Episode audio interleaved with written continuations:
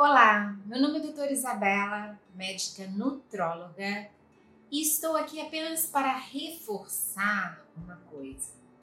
Tudo que eu falei até agora aqui não é nada específico para o coronavírus. A gente não está falando de prevenção e tratamento específico para o coronavírus.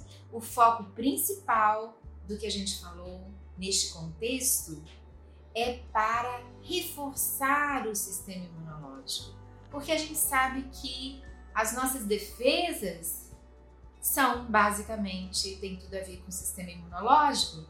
Então a gente tem que cuidar do intestino, tem que cuidar do cérebro, tem que cuidar dos nutrientes, vitaminas e minerais, aminoácidos que a gente precisa para estar realmente com o sistema imunológico fortalecido e poder vencer a infecção caso sejamos contaminados.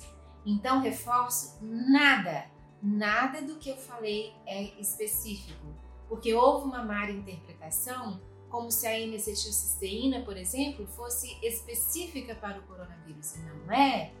Ela é bastante comum, ela é precursora da glutationa, ela é importante para o sistema imune, certo? E em, qualquer situação, não especificamente para o coronavírus.